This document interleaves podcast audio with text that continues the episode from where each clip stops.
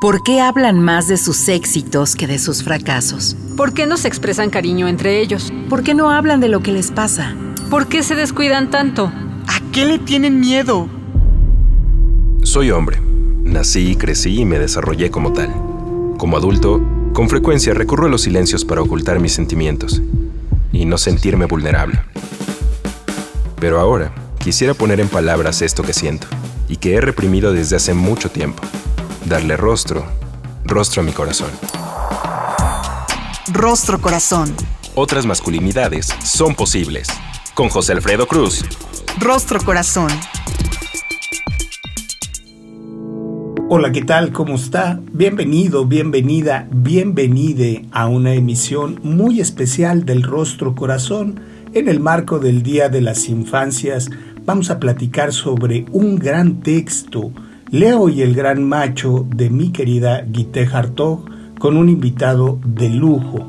Por favor, entre en contacto con nosotros, nos va a dar mucho gusto platicar con usted a través de nuestra página electrónica www.circuloabierto.com.mx, en el correo electrónico círculoabierto para o a través de nuestras redes sociales en Facebook, en Twitter, en Instagram como Círculo Abierto y por supuesto Rostro Corazón. Vamos al relato del día. Rostro Corazón.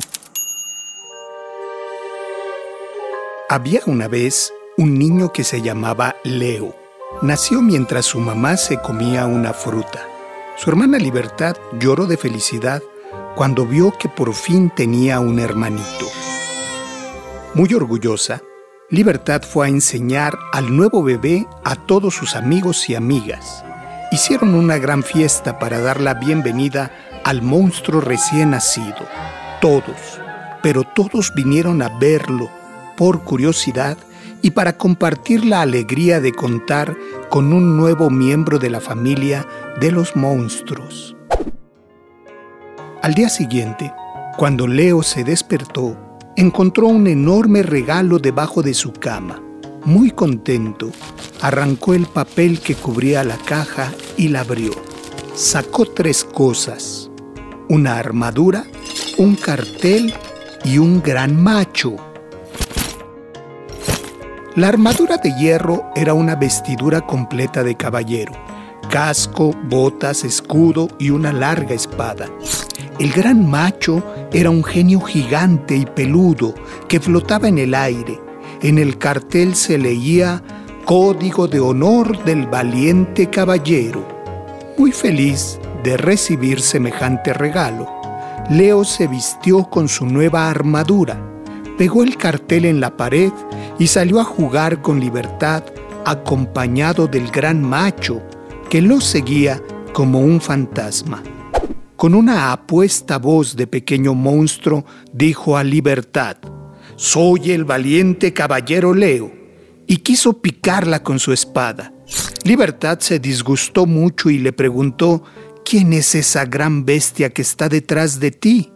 Leo contestó, es el gran macho, que me sigue como una sombra, para recordarme que soy un invencible monstruo y no una niñita como tú. Como Libertad ya no quiso jugar con él, Leo se dejó y se fue a jugar con otros monstruos que también tenían una armadura, que conocían el reglamento y que traían tras de sí a sus grandes machos, sus aliados, que nunca los abandonaban.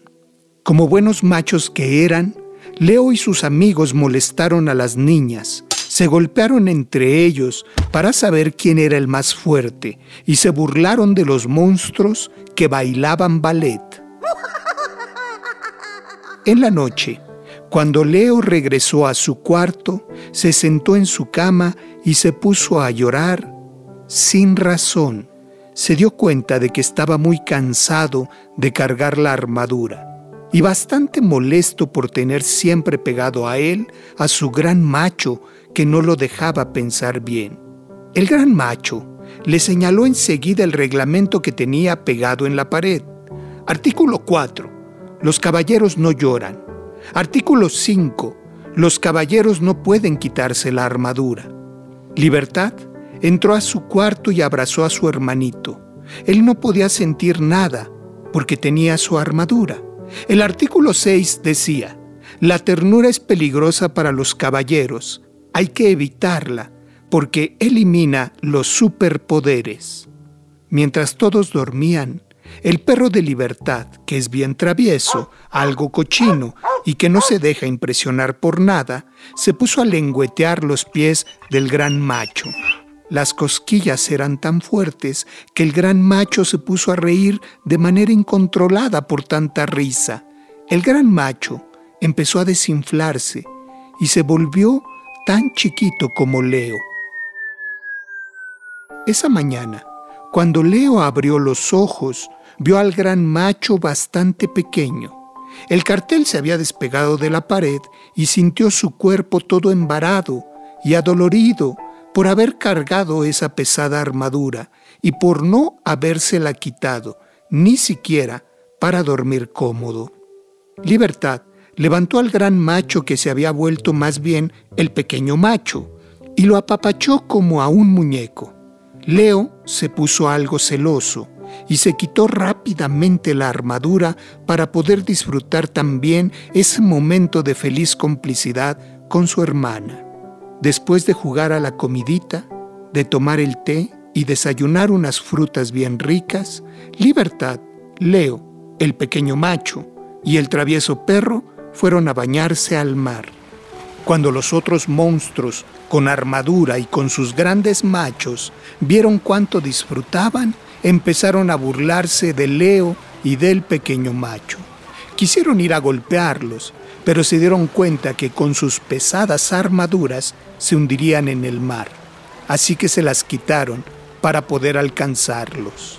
Una vez sin armadura, a estos monstruos les encantó el agua empezaron a inventar nuevos clavados y hasta elaboraron una coreografía de ballet submarino. Sin embargo, en el fondo del mar duerme un monstruo malhumorado, gran macho, que se despierta cuando los niños como Leo nadan sin armadura y juegan con sus hermanas que se llaman libertad. Rostro Corazón. Leo y el Gran Macho es un texto y un libro ilustrado maravilloso que nos regala Guite Hartog, a quien le envió un afectuoso abrazo hasta Canadá, sobre la construcción de los imaginarios y de las identidades en un masculino. Y para platicar sobre estas construcciones, sobre su experiencia personal y profesional, me da muchísimo gusto recibir hoy en la casa a Óscar Iván Godínez Guzmán. Óscar es papá de Mateo Sebastián. Él es sociólogo y maestro en planeación y políticas metropolitanas. Desde hace 10 años viene participando e impulsando diversos procesos, tanto de sensibilización, capacitación y de consultoría que favorezcan el involucramiento de los hombres en la igualdad de género y la no violencia en diversos espacios educativos, como el IPN, la UNAM e instancias no gubernamentales y gubernamentales. Actualmente colabora para la Coordinación para la Igualdad de Género de la UNAM y es fundador del colectivo de hombres corresponsables MX en Ecatepec, Estado de México. Mi querido Karim, ¿cómo estás? Bienvenido a Rostro Corazón. Gracias, José Alfredo, por la, por la invitación y por la consideración para hablar de este cuento que me parece genial, maravilloso y, y que retracta no solo, eh, quiero decirlo así, mi realidad, ¿no? En torno a lo que significa ser hombre, sino también observé en este relato mucha eh, realidad de otros hombres que han estado cercanos a mí y que el común denominador que todos tenemos, ¿no? Como varones, como hombres, es que cada uno carga su propia armadura.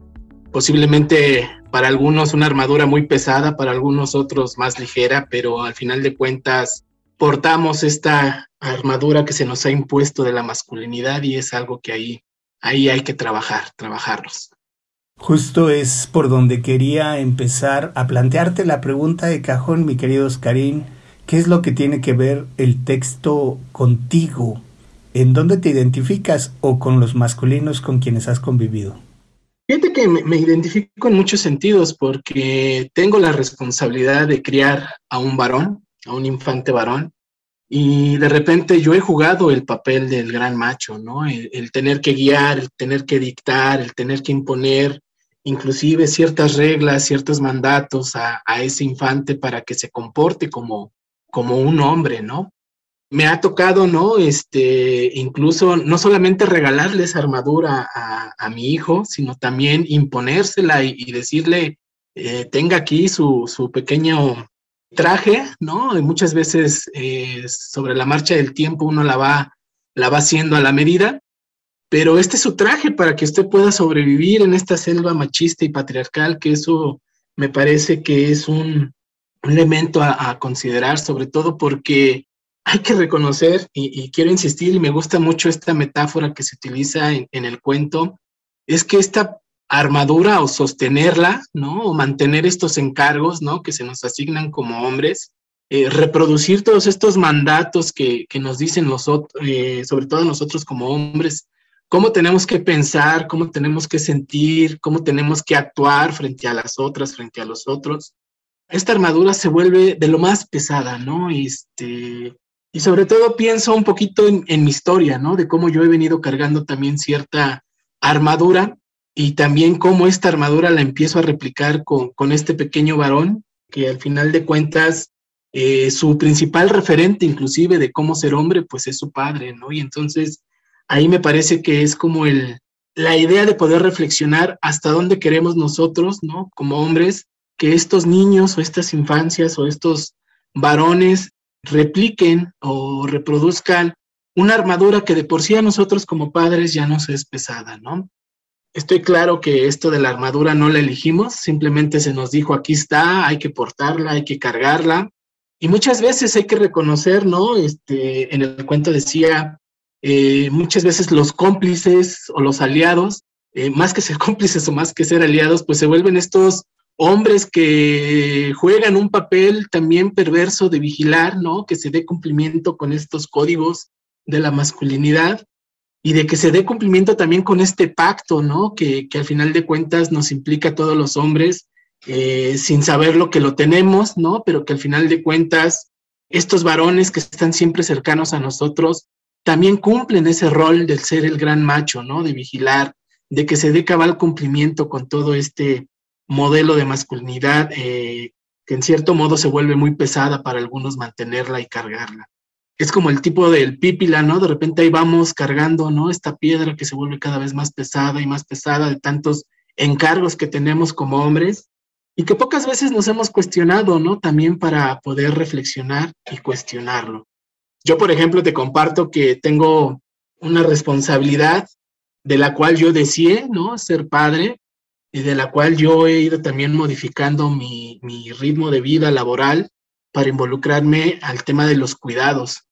Pero también me ha tocado reconocer en este propio ejercicio que mi papel, hoy día lo puedo decir así, es aligerarle a ese niño que tengo a mi lado, que el peso de la armadura sea menos, ¿no? Este, de reinventarnos incluso como padre e hijo, porque ambos estamos aprendiendo, ambos estamos este, descubriendo inclusive de qué trata esto también de la paternidad y jugarme un poquito mucho con esta idea que también plantea el, cuento de la libertad, ¿no? De, de encauzar, de generar mayor conciencia para que este niño, en cierto modo, también encuentre, ¿no? Esto que le pueda hacer feliz, ¿no? A partir de lo que él descubra y no de lo que yo le imponga. Ese, ese creo que es mi, mi principal reto en el cuidado y en la crianza y sobre todo en mi responsabilidad que tengo de, de tener a un niño que me implica mayor responsabilidad en ese sentido.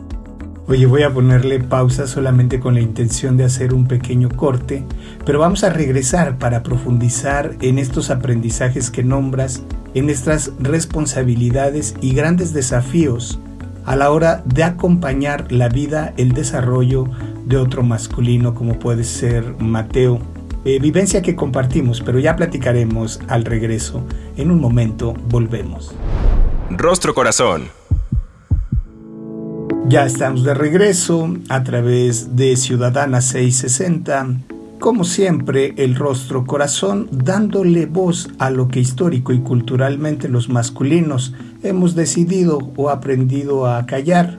Y en el marco del Día de las Infancias, hoy me da muchísimo gusto platicar con mi querido Oscar Iván Godínez Guzmán acerca de su vivencia, su construcción como padre, como masculino y además la responsabilidad, el enorme desafío de acompañar la vida de otro masculino. Te decía Oscarín, vivencia que compartimos, uno de los grandes trabucos a los que yo me he enfrentado es cómo reinventar esa identidad, cómo colocar menos mandatos, como bien los nombras, y que a título de metáfora pone Guité en el cuento, en donde hay muchos encargos, muchos mandatos que se vuelven tan pesados, decías en el primer bloque, como el pípila cargando una gran piedra detrás para defenderse. ¿Cómo le has hecho para no montar tantos encargos en la espalda de otro ser? ¿Cómo le has hecho para que al mismo tiempo te reinventes, dibujes otras posibilidades? Y aquí viene una de las cosas que más pueden agobiar a un cuidador o alguien que, que acompaña la vida de otro ser. ¿Cómo le haces para no descontextualizarle? Porque una es la cosa que tú concibes en casa, pero ese masculino socializa en la escuela, tiene círculos de amigos y podría de repente quedarse marginado, descontextualizado. Eh, ¿Cómo transitarlo, Oscarín? Sí, fíjate que, mm, Alfredo, este, lo que me parece importante es como copensar, ¿no? Eh, sobre todo el tipo de crianza que uno quiere llevar cuando uno tiene la responsabilidad de, de criar a un hijo, y quiero decirlo en masculino, sobre todo porque me parece, yo he observado mucho que incluso cuando, cuando a mí me pasó que quería, eh, decidí ser padre, eh, me puse a buscar como bibliografía, ¿no? De cómo criar a un hombre y no encontré, ¿no? Hay mucha información sobre cómo empoderar a una niña, de cómo darle las herramientas a una niña para que se críe como feminista, pero literatura que hable sobre los varones no existe, ¿no? Hay, algo ahí que, que me genera ruido porque pareciera que entonces los hombres estamos desdibujados desde una posibilidad de, de cambio y de cómo poder em, eh, copensar, cómo crear a estos hombres en este contexto que vivimos hoy día bastante violento, de muchas desigualdades, y sigo creyendo y sigo pensando que, que sin la incorporación de los hombres o desde la incorporación de otros modelos de crianza, esto no va a ser posible. Por supuesto, y yo quiero decirlo abiertamente, pues yo he sido criado como un macho, este, tengo 43 años que me, que me ha costado quitarme esa armadura de tajo. No es fácil, no ha sido como muy sencillo. He cuestionado ciertos valores, ¿no? Eh, que, que, recibí sobre todo desde la crianza que mi padre realizó conmigo y con mis hermanos, todos nosotros varones. Eh, pero estoy casi seguro que, que también a mi papá, entendiendo su modelo de crianza y como mi principal referente, pues también le tocó cargar una armadura bastante pesada y sostenerla con un alto costo que hoy lo veo y hoy trato de entender muchas cosas en un sentido de reconciliarme también con esa, con esa paternidad, porque mi papá eh, priorizó en todo momento ser un hombre proveedor, ¿no? Como el máximo de su armadura, y lo cumplió, ¿no? Y, hoy se lo agradezco y gracias a ello, este, mis hermanos, este, mi mamá y yo, este, pues estamos bien, ¿no? Este, nos dio, nos cuidó desde su proveeduría o desde como él concebía los cuidados, ¿no? Pero sinceramente, eh, cuando empiezo a escarbar y empiezo a revisar como modelo de crianza el referente de mi padre, digo, no, este modelo no me gusta, ¿no? Entonces, eso me hace pensar qué quiero, cómo quiero criar, de qué manera quiero yo establecer un vínculo, a lo mejor más cercano, más afectivo, más amoroso con mi hijo. Y eso me ha llevado como ir marcando constantemente y constantemente también revisando ¿Cómo quiero estar cercano a ese, a ese niño? ¿Acompañando? ¿Ordenando? ¿O de qué manera yo quiero involucrarme? Y por supuesto que hay otros modelos de crianza. Creo que otro modelo que, que ha destacado y que se ha documentado y se ha reflexionado mucho es pensar en un paternaje que que se caracterice por esta cercanía, por estar presente con las hijas, los hijos, que esté involucrado no solamente eh, en los cuidados, sino en todo lo que corresponde al desarrollo de esas infancias y que también tenga una participación activa, ¿no? Eso me parece que es como un ideal el que se persigue, pero sinceramente eh, debo decir que este modelo eh, difícilmente cuestiona otros, otros problemas que existen en la sociedad, como es el tema de la violencia no profundiza, ¿no? Eh, el hecho de que los hombres se involucren, que ya laven, que ya este, cambien pañales, que ya se involucren cada vez más en las actividades domésticas, no está cambiando de raíz el tema central que es la violencia que emerge desde los hogares y eso me parece que, que es un tema que tenemos pendiente. Por supuesto, a muchos hombres nos ha cambiado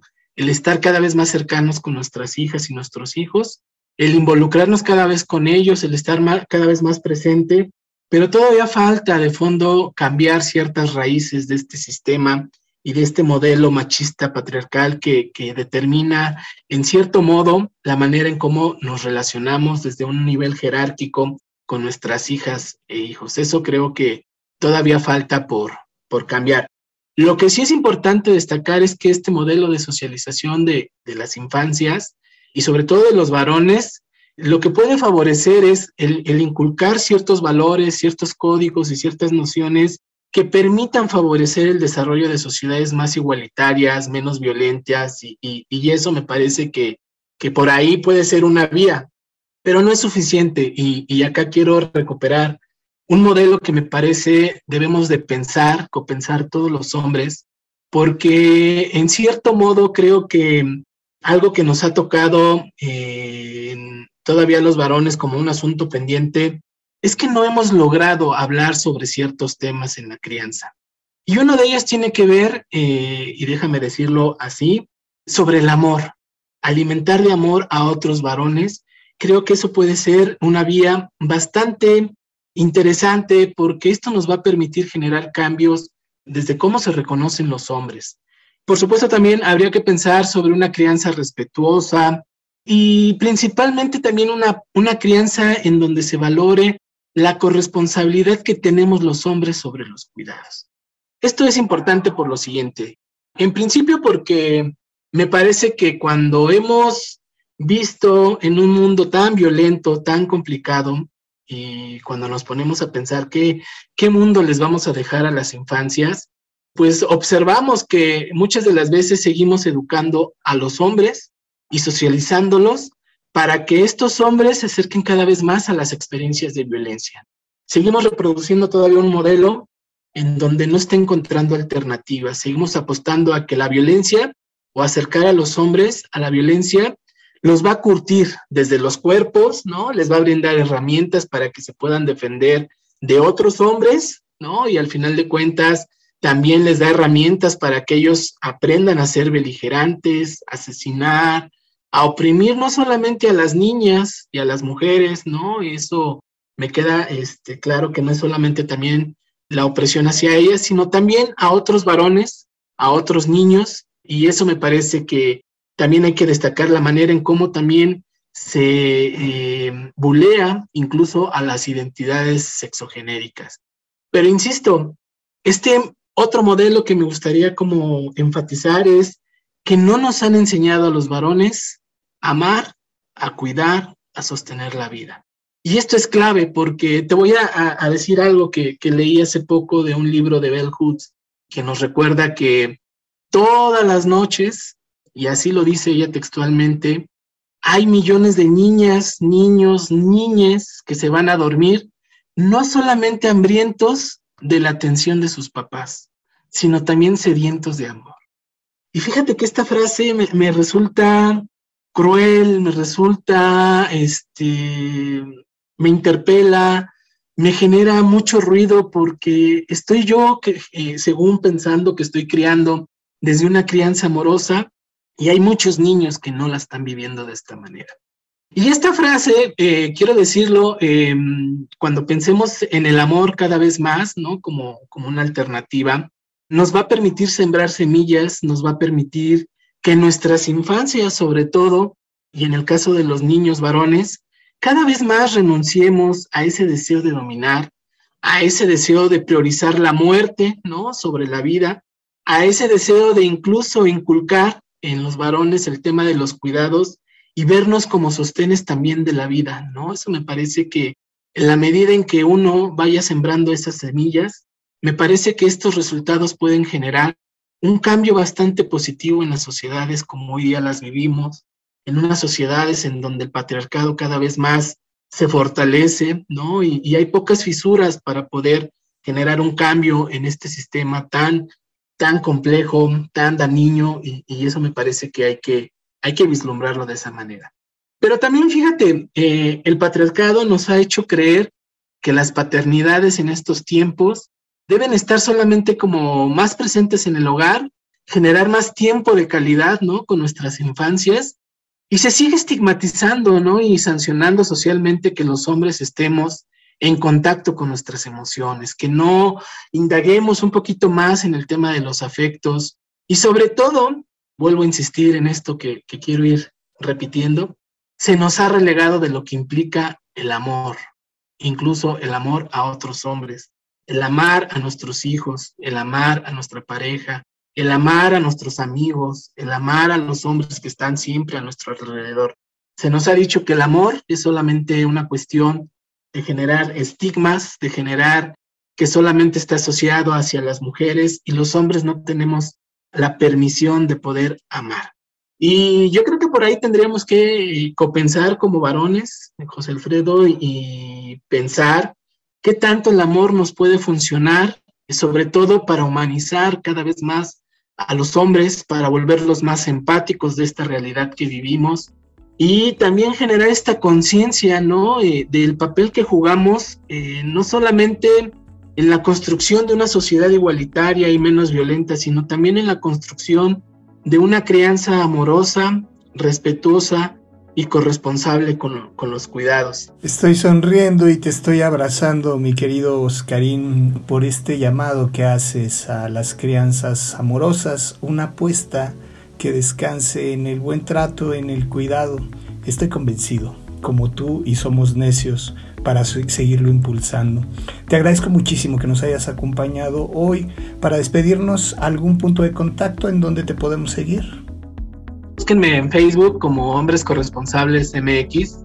Ahí tratamos de difundir, hacer cosas, a veces lo hacemos desde la gratuidad, pero lo importante es invitar a otros hombres a la reflexión y a que pensemos y compensemos un mundo más posible, más viable, más sostenible y más amoroso, que creo que esa es una apuesta que tenemos como varones. Hombres Corresponsables MX, muchísimas gracias a usted que ha seguido la transmisión, a David Mejía en la producción, a Víctor Lara asistiendo hoy la producción.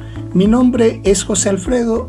Por favor, quédese con nosotros, con toda certeza nos volvemos a escuchar. Hasta la próxima.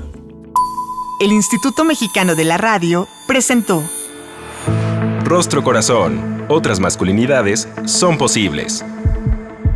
Con José Alfredo Cruz. Rostro Corazón.